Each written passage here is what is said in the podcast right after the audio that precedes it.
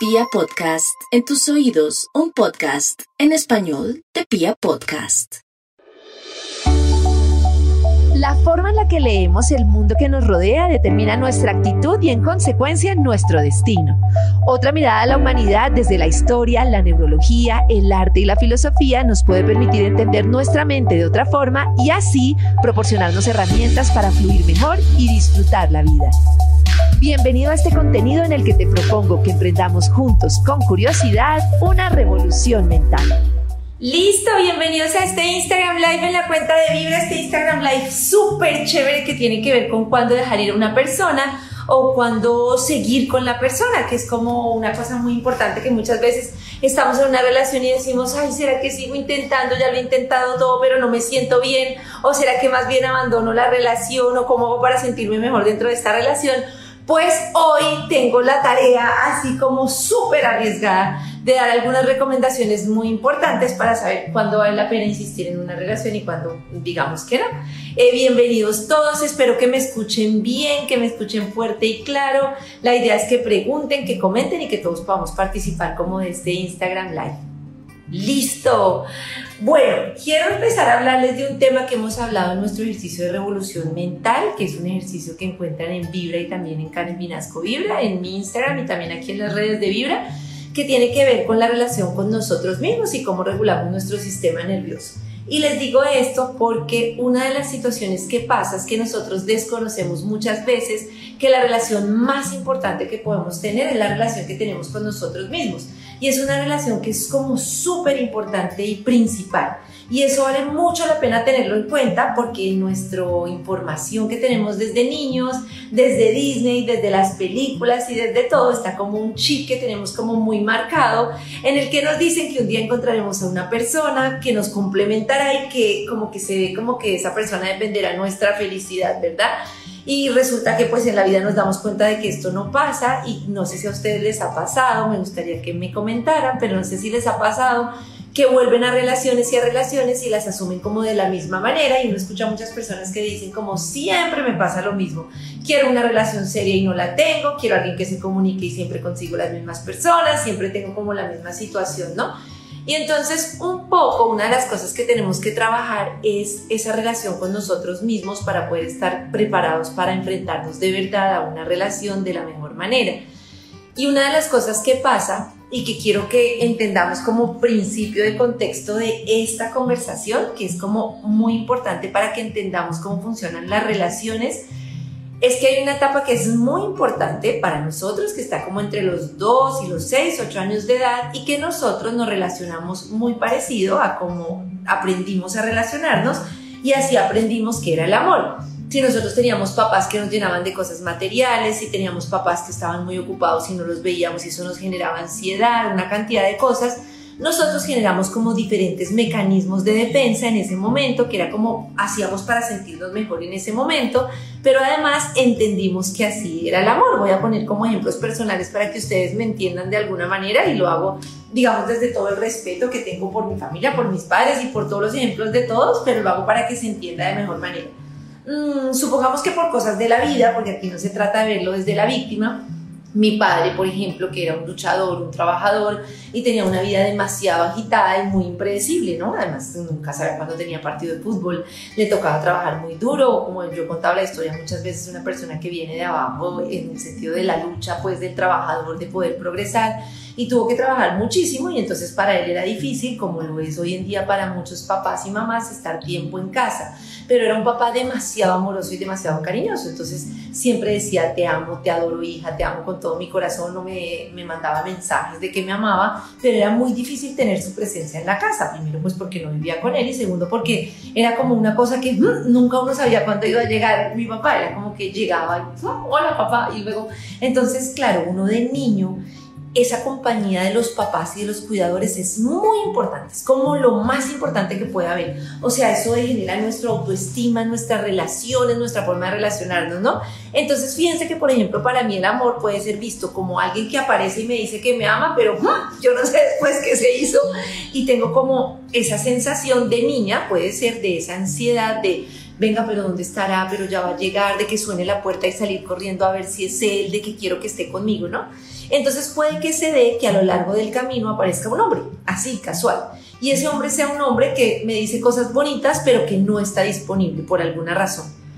No es el ideal para mí, pero fíjense que ese tipo de relación me va a acordar como el tipo de amor que yo recibía de niña y puede que yo me enganche a ese tipo de relación. Y lo que quiero decirles es que lo primero que quiero que estudien en esas relaciones es si ustedes están enganchados a la persona o están enganchados a una sensación o a una expectativa que les genera esa relación porque las relaciones al final son como son, y eso es una cosa muy importante también para entender. Las relaciones son como son y no como esperamos que sean. O sea, yo puedo esperar que mi pareja sea así, que la persona que conozca sea así. Y el tema es que nosotros tenemos muchas expectativas de cómo queremos que sea una relación. Ah, yo quiero que mi relación sea así, yo quiero que me llames cada cuánto, yo quiero que me llames, por ejemplo, en mi tipo de relación, justamente porque como yo aprendí a relacionarme, normalmente me volví una persona que no me involucraba tanto en las relaciones, que prefería cómo ocuparme. Entonces, seguramente si yo estoy con una persona, esa persona va a demandarme atención porque es su forma de engancharse. Entonces, es muy importante como estar en relaciones que nos permitan restablecer nuestro sistema nervioso. Voy a intentar indicarles cómo está uno en una relación cuando uno está fuera de su sistema nervioso y está en sistema de alerta. Recuerden que nuestra mente normalmente es como un mono salvaje que está en alerta, como un monito chiquito que está corriendo y que está en alerta todo el tiempo. Entonces, una relación de alerta se ve así.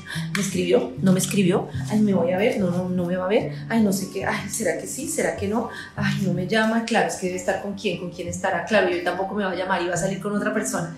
Si ven que mi estado emocional no está bien, ni estoy bien en mi relación en el día a día, porque estoy es como enganchado emocionalmente hacia una persona y hacia un hábito que no puedo restablecer. Entonces, una de las primeras recomendaciones es si uno quiere seguir en esa relación, intentar, a pesar de que yo ame mucho a la persona, y esto funciona sobre todo para las personas que se enganchan o que es diferente para las personas que como yo normalmente se asustan y no están disponibles en una relación, pero si ustedes son de las personas que se enganchan en una relación, lo mejor que pueden hacer es, antes de decidir si siguen o no siguen en esa relación, es restablecer el sistema nervioso y eso se hace volviendo una rutina. Lo que quiero decirles es que es muy importante que la rutina y los hábitos que tengamos en el día a día no dependan de esa persona. Y sé que es difícil porque al final estamos entusiasmados, al final queremos que la persona nos conteste. Esto lo hablo pues cuando estamos saliendo con una persona, ¿no?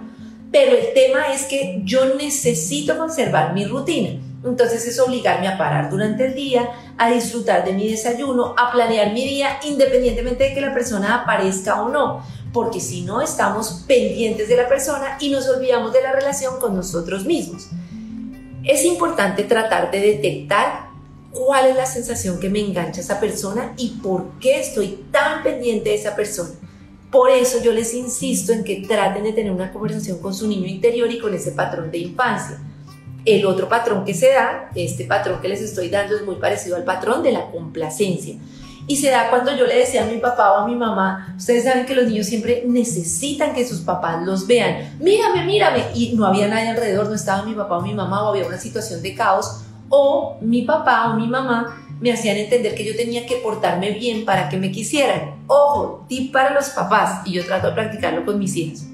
Es muy importante cuando uno le dice a los niños que algo no está bien hecho, o le quiere llamar la atención por algo, que uno les diga que eso no tiene nada que ver con el amor por ellos. Mi hija es bastante miquito y salta y de todo. Y yo siempre le digo, Mila, vamos a trabajar esto. O ella me dice, tonta, no sé qué. Yo le digo, no me gustó lo que me dices, estoy molesta o estás castigada, pero eso no tiene que ver con que yo no te amo. Y lo primero que le digo es, Mila, yo te amo, pero hiciste esto de esta manera.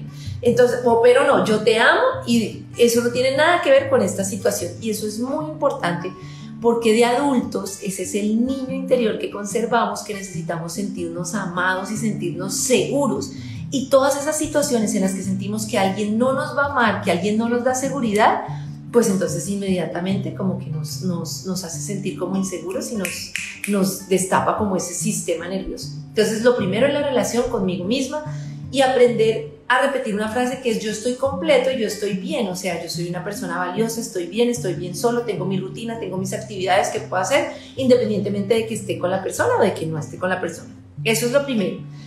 Y lo otro es como que entendamos que muchas veces está bien tomar distancia de las personas en una relación en la que nos sentimos mal emocionalmente.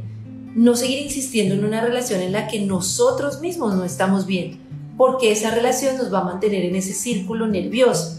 Entonces, yo estoy tremendamente tragada del pollo, yo quiero que él me ponga atención. Él de alguna manera es una persona que no está dispuesto a comprometerse conmigo porque no le llamo la atención o por lo que sea, o no está dispuesto a comprometerse de la manera en la que yo quiero. Entonces yo sigo y sigo y sigo y sigo en un círculo vicioso que hace que yo pierda esa relación conmigo. Entonces eso es muy importante. Hay que entender que las decisiones muchas veces no son definitivas y muchas veces yo puedo tomar distancia para mejorar la relación conmigo y para luego volver como una mejor persona a esa relación. No necesariamente que yo diga no voy a seguir con esta persona, incluso yo muchas veces digo no se arriesguen. Si le van a terminar a esa persona porque no se sienten bien, pero están súper dudosos o dudosas porque dicen, pucha, esto yo me voy a repetir, esto se me va a voltear, uno puede tomar distancia incluso estando con la persona y manejar el sistema nervioso. Venga, no voy a estar pendiente del chat todo el tiempo, voy a hacer hoy un plan diferente que no me implique estar con esta persona, voy a continuar con mis hábitos, voy a continuar con mi rutina. Eso es muy importante. Y lo otro que quería decirles es que estos días hemos estado publicando el tipo de trauma que cada uno tiene. Antes entendía que trauma era algo muy grave que me pasaba en mi niñez. Ahora se entiende que trauma es como cualquier cosa que marcó, como la forma en la que yo me enganchaba de niño o que yo me defendía de niño. Como les digo, el primer patrón es este de la complacencia, pero hay otro que es el congelado, que es cuando me pasa algo siento que me voy a enamorar o alguien me confronta, entonces me congelo y no digo absolutamente nada porque prefiero como quedarme callado y como retraerme. Y está el de la huida, que por ejemplo es un patrón muy mío, que es como en la persona que huye y huye y huye cada vez que siente que está siendo vulnerable. Entonces fíjense que es muy importante lograr entender esas dinámicas de que nos enganchan, porque supongamos que yo que tengo el patrón de la huida esté con alguien que tiene el patrón de la complacencia, entonces cada vez que yo voy a sentirme vulnerable, yo voy a querer huir. No sé si les pasa o congelarme. Hay parejas que intentan que la persona les hable y háblame y dime, pero me amas, no me amas, pero es que yo quiero algo contigo, pero ¿qué somos? Pero no sé qué. Y la otra persona está congelada o está en, síntoma de querer huir. Entonces, entre más engancha uno, eso se llama el síndrome como del enganchado y el que huye y entonces el otro más huye porque más se asusta y el otro más se engancha. Y esas dinámicas pues no funcionan muy bien en una relación porque justamente alteran como el sistema nervioso.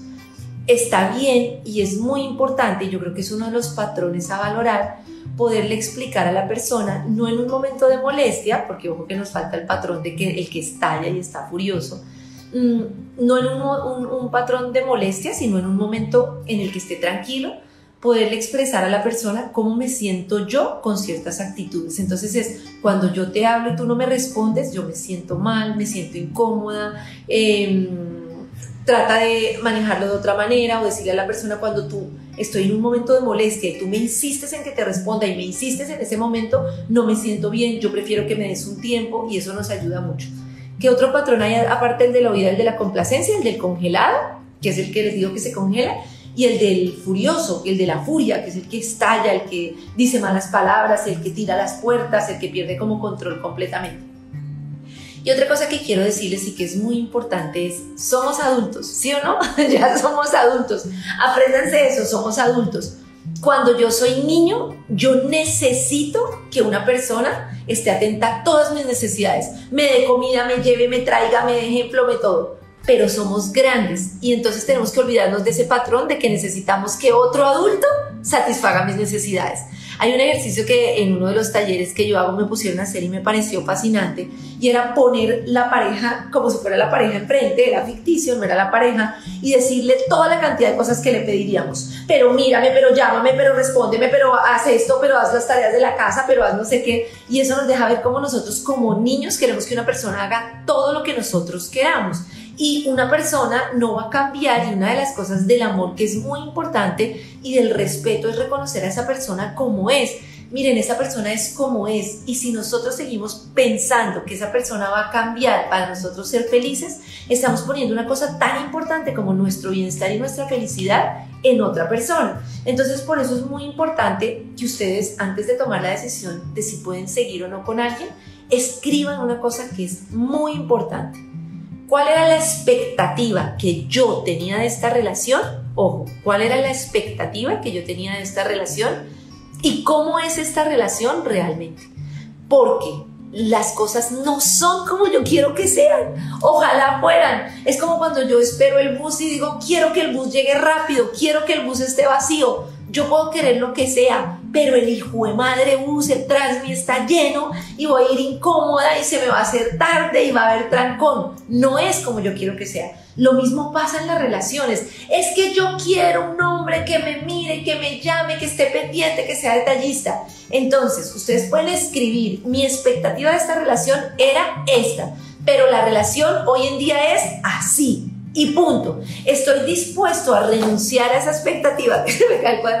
Estoy dispuesto a renunciar a esta expectativa y seguir en la relación.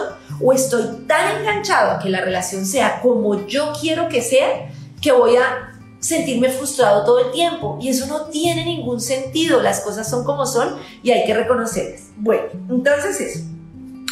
Hay una cosa que es muy importante y es dentro del tema de la complacencia, y quiero hacer énfasis en esto, y es cuando nosotros sentimos que estamos cambiando nuestra esencia por complacer al otro y por mantener una relación. No se equivoquen en hacer todos los esfuerzos por mantener una relación que nos hace sentir mal, porque al final uno puede adaptarse a la forma de ser de la otra persona, pero eso va a generar mucho dolor y mucho resentimiento. Entonces es como que yo dejo de ser yo misma y entonces resulta que a mi, a mi pareja nunca le gusta que yo me comunique y odia que yo me comunique y que yo le diga tenemos que hablar. Entonces yo digo, nunca más voy a hablar y nunca más voy a comunicar cómo me siento para poderme entender con esa persona. Fíjense lo grave que es que yo estoy traicionando mis sentimientos, mis emociones y mi forma de ser por acomodarme a la persona. Y eso no es lo correcto porque mi primera relación es como yo estoy bien conmigo. Pero hay una cosa que es muy importante y es, quiero que piensen si en realidad esa persona que son son ustedes mismos o son víctimas de sus miedos y sus enganches. Ustedes van a decir, ¿cómo voy a dudar yo si soy yo mismo o si no soy yo mismo? Pues yo soy yo mismo y punto. Pues no. Porque entonces puede que uno de ustedes diga, es que yo soy celosa, es que yo soy exigente, es que yo soy jodida, es que a mí me gusta que me pongan atención y yo soy así y punto. Pero fíjense que ustedes seguramente no son así seguramente están reaccionando hacia un mecanismo de susto o de miedo cuando se sienten vulnerables.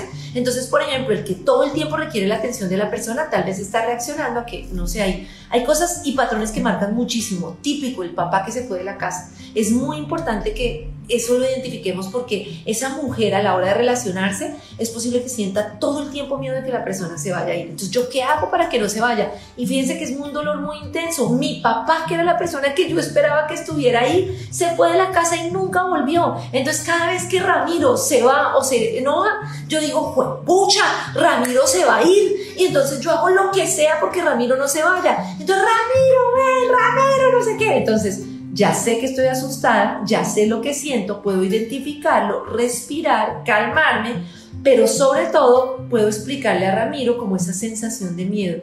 Cuando estamos con una persona, estamos con todo su niño y su niña interior. Cuando yo me uno con Ramiro, porque pensé en Ramiro, no sé quién será Ramiro. Cuando yo pensé en Ramiro, estoy pensando en, en su niño interior y las cosas que él vivió y en las cosas que yo viví y por eso tiene tanto peso. Entonces, ojo, es reconocer quién soy yo, reconocer mis miedos, tratar de afrontarlo de forma diferente, continuar con mis hábitos y mi rutina para mantenerme primero yo a salvo, pero segundo, ver si esa relación me saca de mi estado normal, de mi estado natural y me altera el estado nervioso. Ya hemos hablado de cosas que podemos hacer para estar bien en el día a día. A mí me encanta, ay, se me los cocos, mentira, caminar descalza. A mí me encanta, por ejemplo, comer despacio, tomar algunas respiraciones en el día y hacer cosas así que hacen que yo esté tranquila. De manera que cuando Ramiro se va de fiesta con sus amigos y a mí me dan nervios, entonces yo puedo estar mucho más tranquila y poder entender qué fue lo que pasa y cómo me estoy sintiendo. Entonces, eso es lo primero renunciar a las expectativas, renunciar al enganche y entender que muchas veces yo no estoy enganchado a una persona, sino a un sentimiento y por eso busco y repito el mismo patrón. Ahora bien, hay un señor que se llama John Garriga que les recomiendo un libro que se llama El buen amor en pareja, ¿cierto? El buen amor en pareja. Y entonces el buen amor en la pareja. Y entonces él habla de cosas y tips que debemos tener en cuenta para saber si una relación vale la pena lucharla o no. Y son tips que me parecen importantes porque nos permiten como entender un poco cuándo las relaciones podemos como guerrearla y cuándo no vale la pena. Y lo primero es que sea fácil, o sea, las relaciones nunca son fáciles, pero a lo que él se refiere es a que fluya de alguna manera. Yo no sé si ustedes se han dado cuenta que a veces uno sale con personas que, pucha, es que por ningún lado y uno intenta y el otro intenta, intentamos comunicarnos, intentamos por todo lado y nada si no fluye tan fácil, entonces es mejor dejarlo ir, como pues pucha, yo aquí la voy a guerrear y esto está muy difícil. Entonces es como, listo, esto no. Lo otro es que, el, así como dicen que las personas opuestas se atraen, sí es muy importante tener en cuenta que las diferencias tan grandes, las diferencias sociales, las diferencias económicas, las diferencias religiosas, las diferencias en gustos, que son muy marcadas. Imagínense, hay parejas que muchas veces muchas mujeres me cuentan y me dicen, es que yo quiero tener hijos y él no, es que lo que pasa es que a mí me gusta ahorrar y él quiere todo el tiempo estar de fiesta, es que a mí no me gusta bailar y a ella sí, es que entonces es como cosas básicas que uno como que necesita como tener en cuenta. Es como, sí, como venga, podemos ser diferentes, pero no tanto. La otra que me gusta mucho es sentirse acompañado y sentir como esa complicidad. Y eso me gusta de cara a las parejas que llevan mucho tiempo. Miren, yo creo que cambiar de una relación a otra no se debe ver como una pérdida. Y muchos me han escuchado en el programa de la mañana que yo digo que a veces el matrimonio es como si le dijeran a uno, le voy a vender esta casa, véngase a vivir a esta casa, pero usted me jura que va a vivir en esta casa el resto de la vida y nunca va a cambiar de casa. Pues no lo sé, yo hoy tengo 41 años, me gusta esta casa, pero no sé si mañana esté feliz aquí. Y una de las cosas claves para saber si yo sigo con una persona es si la suma de dos hace más que estar yo sola. O sea, piensen mucho si yo estando con esa persona soy una mejor persona o si soy una peor persona, si soy más feliz o si soy más infeliz. Entonces es muy importante como decir, bueno, yo en esta relación estoy bien y estoy progresando o al contrario siento que no estoy progresando, que no estoy aprendiendo y entonces prefiero como tomar distancia. Y eso está bien, al fin y al cabo de eso se trata la vida, de volver a empezar, de volver a empezar de forma diferente. Lo que sí quiero decirles es que no vale la pena volver a empezar para hacerlo igual. Lo mismo cuando vuelvo a empezar la misma relación con la otra persona. Si yo termino con una persona y quiero volver con esa persona, debo pensar qué cambió en mí y qué cambió en esa persona, nuestra dinámica de comunicación, que yo entendí que era lo que me disparaba o que era lo que me enganchaba. Ahí sí vale la pena volver. Lo que no vale la pena es volver al mismo patrón y al mismo patrón porque no tiene sentido y se van a desgastar. Entonces vale la pena volver a intentarlo pero de forma diferente. Bueno, muy bien. La otra es como tener confianza en la persona y ser una persona que yo sé que su intención no es dañar. No vale la pena estar con una persona en la que yo no confío y no sé si me va a hacer daño o no y no sé si confío en ella o no. No vale la pena. Y por último es el deseo de que la otra persona esté bien, o sea, de verdad, sinceramente, de que la otra persona esté bien. Y es que es muy importante y es un acto de amor, así como nosotros debemos amarnos y amarnos como somos y entender que así somos y que estamos en un trabajo, entender que la otra persona es como es. Y entonces no embarcarnos como en una lucha de 20 cambio, de es que tú tienes que ser así, sino como conservar ese tema de esa admiración y respeto. Y una de las preguntas que yo siempre hago también en este tipo de relaciones es, ¿tú te sientes superior, igual o inferior a la otra persona? Porque si te sientes inferior es muy complejo. Vas a estar complaciendo, vas a estar reclamando, vas a estar buscando llamar la atención, vas a estar luchando para que esa persona esté contigo. Si te sientes superior, vas a despreciarlo, vas a perder la admiración que es tan importante en las relaciones. En cambio, si yo me siento de igual a igual, pues bueno, entonces ahí sí es diferente. Yo puedo entonces trabajar en esta relación y hay una cosa muy bonita que le enseñan a uno en constelaciones, que es que para quienes han constelado, y es que las relaciones son de dar y recibir, y que las buenas relaciones son las que yo doy y recibo, no son las relaciones en las que yo doy, doy, doy, doy, doy, o pido, pido, pido, y no está como equilibrado el dar y recibir. Si ustedes están en una relación en la que dan y no reciben, entonces evalúen muy bien si vale la pena seguir o no. Entonces, quiero decir una cosa que es muy importante, y es, ojo con el tema de victimizarse, que es yo doy, doy, doy, doy, doy, para después decir, ay, usted no me dio y yo siempre doy en esta relación. Les voy a poner el ejemplo. Yo estoy con Ramiro. Ramiro es súper poco detallista. Y yo estoy seguro que el día de mi cumpleaños, él si acaso me va a hacer una invitación, pero no me va a hacer una tremenda fiesta. Pero yo, que me considero la más detallista del mundo, le hago tremenda fiesta, le organizo, le llamo a los amigos y de todo. Y después digo, Ramiro es el colmo. Porque es que resulta que yo sí lo hago. Yo le organicé una fiesta y era una fiesta sorpresa y le compré esto y le grabé un video y no sé qué. Y entonces le llamé a sus amigos y él en cambio no fue capaz de darme absolutamente nada. Entonces, ¿de quién es el problema? El problema es mío porque desde que estaba organizando la fiesta ya sabía que le quería inconscientemente cobrar a Ramiro el hecho de que yo soy una mujer súper especial y él es un hombre nada especial. Lo digo en ese lenguaje porque yo soy mujer, pero también podría ser al revés. Entonces, súper importante. Yo no puedo empezar a dar y a darle a la persona para después decirle, ay, sí, papito, es que yo sí doy y usted no da. Eso no es, es como listo. Si yo, yo sé hasta dónde voy a dar porque me nace genuinamente y no porque le voy a cobrar a la persona posteriormente. Entonces, eso también es muy importante. Bueno, la expectativa. Entonces, es muy importante que ustedes se aprendan esto en una relación y es, yo debo ver lo que es y no lo que quiero ver. Debo ser consciente de sentir lo que siento y no lo que quiero sentir. Me siento poco amado o me siento poco querido o me siento obligado, que esa es otra de las cosas que no hemos hablado, que es el que no le termina a la persona porque se siente obligado a sus sentimientos. Y fíjense que el que normalmente no le termina a una persona para que esa persona no sufra, está menospreciando a la otra persona. Porque es decir, yo soy tu salvador y yo sigo contigo para salvarte porque tú no eres capaz de ser feliz tú solo. Yo debo confiar en que cada persona tiene las herramientas, tiene su proceso y es capaz de vivir su propia vida. El otro día comentaba con una señora que lleva como 25 años con un señor porque no es capaz de dejarlo solo. ¿Ustedes creen que ahí hay amor o hay humillación? Hay humillación, según yo, porque le está diciendo, mira, estoy contigo porque tú no puedes estar solo, porque dependes de mí, porque si yo me voy te mueres, y seguramente si ella se va, él no se muere. Y ella está generando toda su vida porque se siente responsable, entonces al final es una humillación. Entonces, ver lo que es y no lo que yo quiero ver. Sentir lo que siento y no lo que quiero sentir. Es como me siento y punto. Decir lo que yo necesito decir y no adaptarme a lo que la otra persona quiere escuchar. Y eso es muy importante. No dejen de manifestar las cosas, no dejen de decir las cosas. Hay una forma de pedirle a la otra persona. Lo que pasa es que nosotros normalmente no sabemos cómo pedirle a la pareja porque lo pedimos es señalándola. Entonces es como que una persona llega, no sé, mi esposo llega, está todo el tiempo viendo el partido, está en el celular, está en sus cosas, y mi forma de decirles, ves, es que otra vez tú en el celular, y yo aquí, claro, y yo aquí cocinando, y yo aquí no sé qué. De pronto yo lo que quiero decirles es que me estoy sintiendo mal porque quisiera compartir un poco de tiempo. Entonces, es decir, cuando las cosas están calmadas, es poderle decir, ay, sabes, es que yo me sentiría muy bien si cuando llegas podemos compartir un rato, me sentiría mucho mejor porque me, me quiero sentir importante, y eso es importante para mí. Fíjense que la forma en la que pido y le digo a las personas las cosas es muy, como muy diferente. Les recomiendo ese libro que es muy bonito y habla de todas esas libertades, de las libertades que yo debo reconocer en la otra persona. Mm, y hay una cosa que me parece súper importante y me parece muy bonita. Nosotros y especialmente las mujeres nos gusta, creo yo que a mí me pasa mucho como mujer, no sé si les pasa.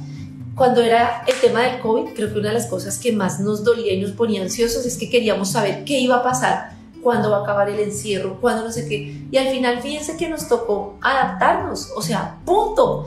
Nunca sabíamos qué iba a pasar, no sabíamos cuánto tiempo nos iban a encerrar, no sabíamos cuánto hasta que volviera a hablar la alcaldesa, el presidente, no sé qué.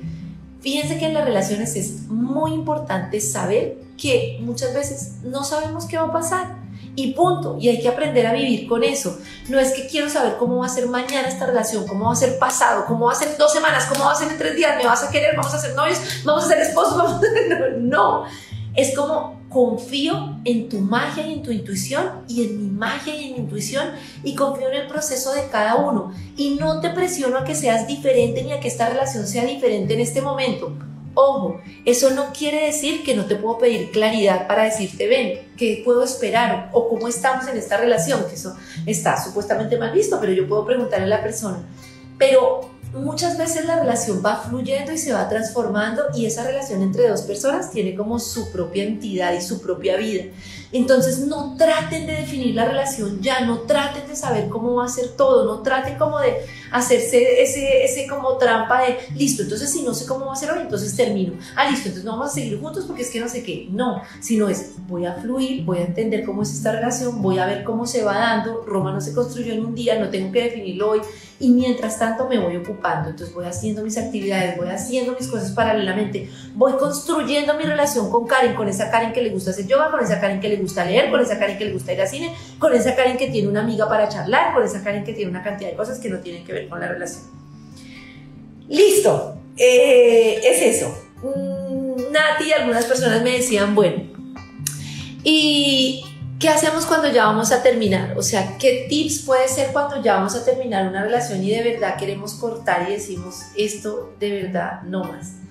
Y este libro que se llama Why We Love, que yo lo he mencionado en algunas ocasiones, habla como del tema de las relaciones ya desde el punto de vista químico. Y fíjense que muchas veces se ve mal y uno dice como ya, ¿cómo es que dice la canción? Arica, ya, déjelo. Y resulta que eso no es tan fácil. Y no es tan fácil porque acuérdense que en el cerebro todo lo que es el amor como que dispara las mismas eh, sustancias que puede disparar una droga. Y entonces es posible que nosotros tengamos que lidiar con la dopamina, con la serotonina, con toda una cantidad de cosas que nosotros sentimos de verdad cuando vemos a la persona es como un rush de emociones, de, el corazón me palpita, siento algo en la barriga y todos esos efectos físicos son reales y están dados por diferentes reacciones químicas que se dan en el cerebro. Entonces esta señora sugiere tratarlo como uno trataría una adicción. Y es primero, si ya decidimos que no vamos a seguir con la persona, romper totalmente el vínculo, porque muchas veces uno dice, ay, voy hasta que no termine de hablar con él, hasta que no termine de decirle esto, hasta que no termine, y no, es como la droga, hoy un día más sin hablarte, hoy un día más sin estar contigo, hoy un día más en que puedo estar sola, los mantras ahí son muy importantes, voy a estar mejor, voy a estar mejor, voy a estar mejor, esa frasecita que hagan que ustedes las pueden repetir, exacto, la abstinencia, como dices, muy bien, muy importante. Y de ahí en adelante hay muchas cosas que uno puede hacer. Hacer ejercicio sube la dopamina, es muy importante. Meditar nos ayuda también a restablecer el sistema nervioso y nos puede ayudar.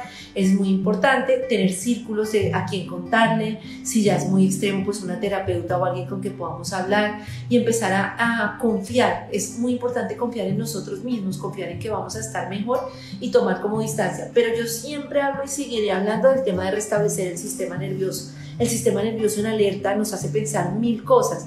Y yo tengo un personaje que siempre hablo que es como distanciarse de la mente, que es Marichuri. Entonces Marichuri me está diciendo que no voy a poder, no es no voy a poder olvidarlo, no voy a poder dejarla, no voy a poder sin él, sino, ojo, Marichuri me está diciendo que no voy a poder olvidarlo, Marichuri me está diciendo que no voy a poder dejarlo. Y parece tonto, pero eso nos permite como tomar distancia. Bueno, vamos a ver algunas preguntas.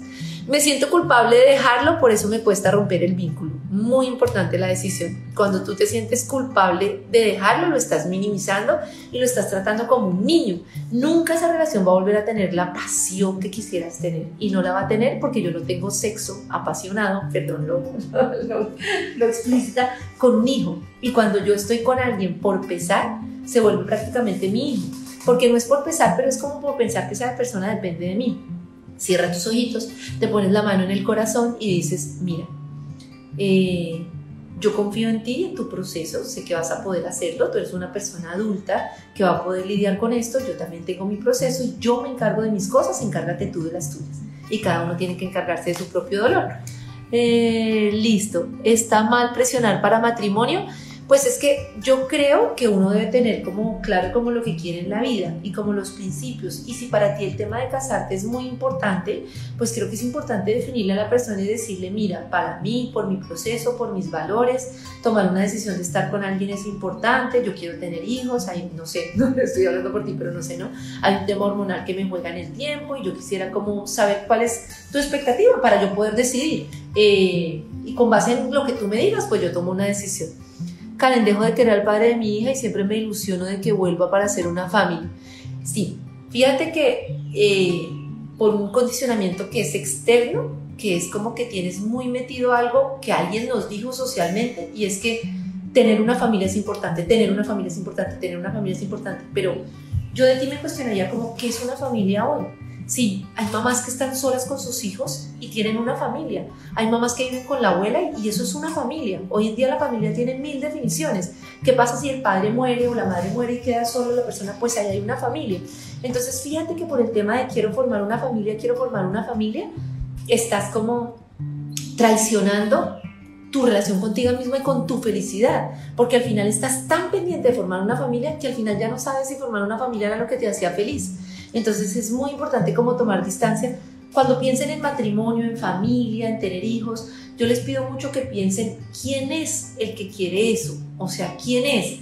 Tenemos como tan metido el chip de lo que vimos de niños y de lo que nos dijeron que tenemos que diferenciar mucho.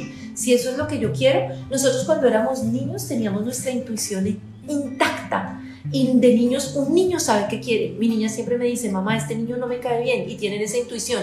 Pero nosotros los adultos fuimos dañando la intuición en los niños. Ah, no, salude a su tío. No, mamá, es que no lo quiere. Salúdelo. Entonces yo ya tengo el chip de que tengo que saludar. Pero cuando nosotros nos conectamos con lo que yo les digo, con su ser interior, con comer despacio, con respirar, con meditar, con ponernos la mano en el corazón y decir yo soy valioso, yo soy importante, voy a estar bien, estoy en proceso de aprendizaje, eso hace que soltemos una cantidad de cosas que nos presionan a hacer lo que en realidad no queremos ser.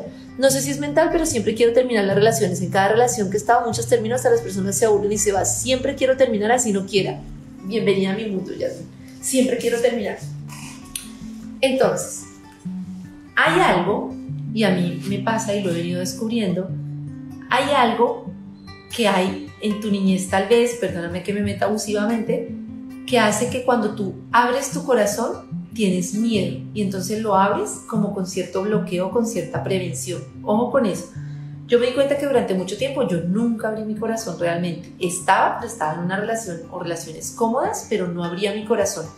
Seguramente, o por lo menos yo lo viví, de niña en mi casa había algunas situaciones caóticas y yo terminé como responsable de muchos adultos y en esas situaciones caóticas para mí sentir era muy doloroso. Entonces fíjate que yo relaciono el sentir con sufrir y entonces prefiero no sentir con tal de no sufrir. Entonces es muy importante que hagas ese proceso y digas, abro mi corazón, estoy dispuesto a sentir y estoy dispuesto a sentir y estoy dispuesto a darlo porque o si no, siempre vas a cerrarle tú misma la puerta al amor. Em, hablamos de la infidelidad y algún día se podrá superar. Eh, ¿Qué es lo que te duele la infidelidad? O sea, ¿qué es lo que en realidad te duele tanto, no? Porque es que yo creo que mm, en el tema de la infidelidad pasa mucho que nosotros queremos que una persona sea solo nuestra y no sé qué, y es como ese ego de yo quiero que solo me mires a mí, como ese niño que les decía, no, y me miras a mí, me atiendes a mí yo creo que lo duro de la infidelidad es como romper ese pacto que había entre los dos y como romper esa confianza. Yo tengo como una visión muy particular de la fidelidad en las relaciones, que depende mucho más de los acuerdos que se hagan y que soy abierta como a diferentes tipos de acuerdos, pero entiendo que eso rompe la confianza. Pero también tienes que pensar qué fue lo que te dolió, ¿no? Como el ego de sentirme traicionada, de sentir que otra persona era más importante que yo, entonces quiero ser exclusiva y exclusivamente para ti. Y como tener una conversación nuevamente muy sincera contigo. Expectativa versus realidad. Mi expectativa era que no me traicionaras. La verdad es que me traicionaste. ¿Estoy dispuesto a vivir con esto? ¿Sí o no? O mi expectativa es que tú nunca me vuelvas a traicionar y yo volver a confiar en ti. La verdad es que nunca lo voy a hacer. ¿Estoy dispuesto a seguir así o no? Siempre pongan en su papelito, yo tengo mil papelitos en los que pongo expectativa y realidad. Las cosas no son como yo quiero que sean. Esta era mi expectativa, pero esta es la realidad. Aun cuando esta es la realidad, ¿me sirve o no me sirve? Y mamita, póngase serio. Listo. Mm. ¿Cómo? No, eso es imposible. ¿Cómo romper el vínculo totalmente cuando hay hijos? No se puede romper el vínculo. Esa es una relación para siempre. Yo creo que toca hacer la relación lo más armónica posible.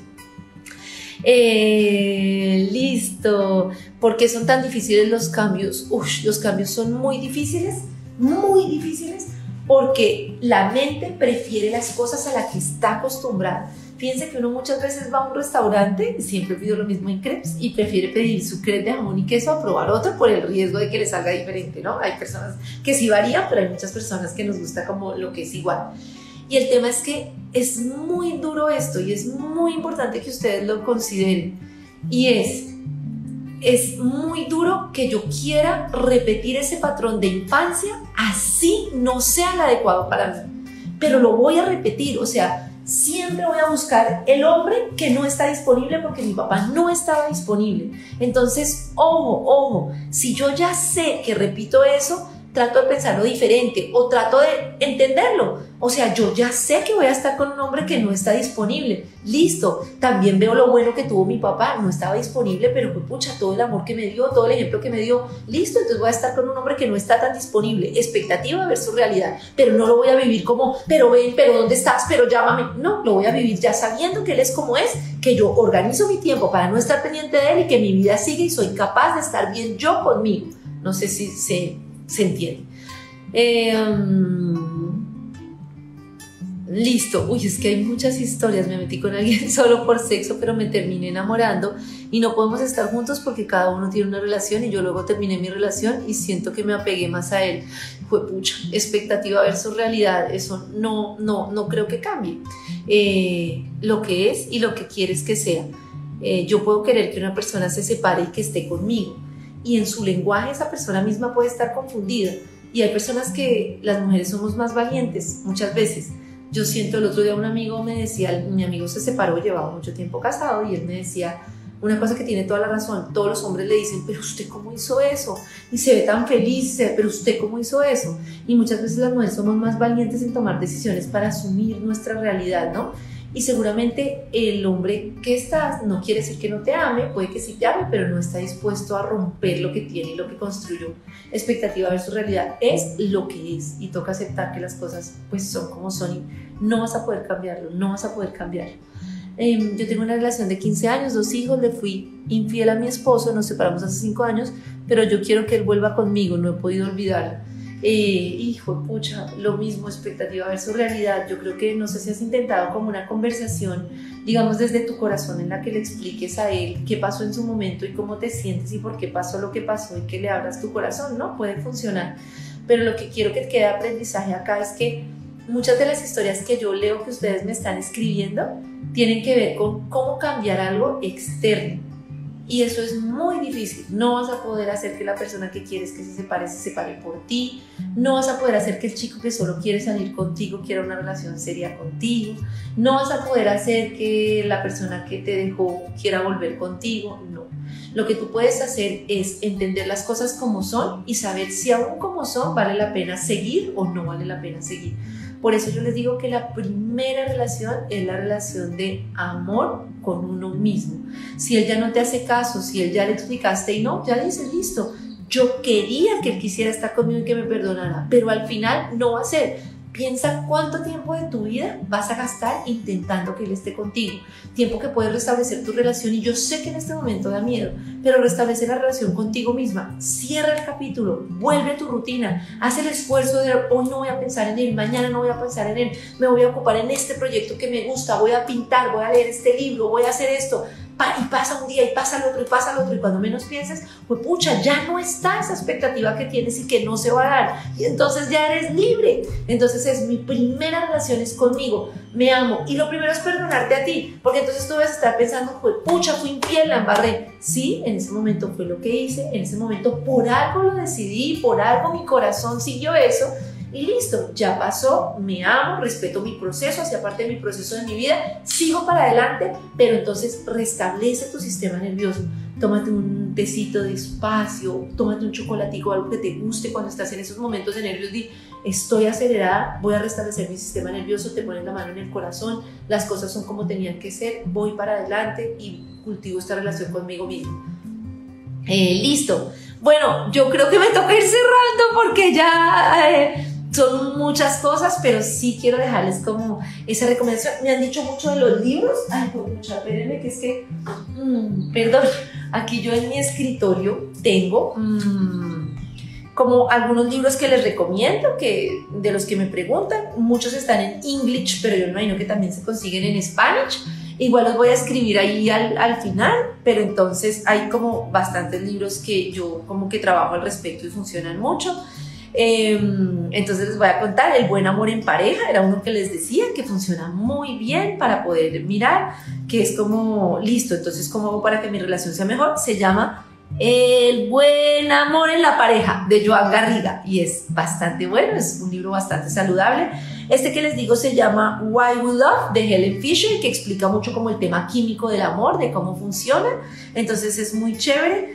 Hay uno que se llama How to Do the Work de Nicole Lepera, que es cómo hacer el trabajo, que también es muy chévere. Hay uno que a mí me gusta mucho, no es el tema que estamos hablando, pero es la mujer multiorgásmica y ese me gusta mucho porque trae muchas meditaciones de reconciliación conmigo, con mi cuerpo, de cómo sentirme mejor, de cómo disfrutar de mi sexualidad si no tenga pareja y con pareja también. Entonces es muy chévere. Entonces, bueno, espero de verdad que esto les funcione mucho. Acá vamos a seguir con estas conversaciones en Vibra. En mi Instagram, en Karen Vibra, también encuentran muchos tips eh, estamos planeando muchas cosas, seguir con estos conversatorios, hacer grupos de mujeres para compartir historias, y grupos mixtos y grupos de hombres, tener como charlas también como personalizadas y eventos para seguir tratando estos temas. Y de eso se trata la revolución mental. La revolución mental se trata de cómo nosotros podemos cambiar patrones en nuestra mente. Y perdónenme que les insista tanto, pero es que la neuroplasticidad nos demuestra, miren, y yo lo he vivido, que podemos pasar de la ansiedad a la calma. Y no crean que yo soy un zen y yo me levanto todas las mañanas y hago así y levito y entonces estoy súper bien.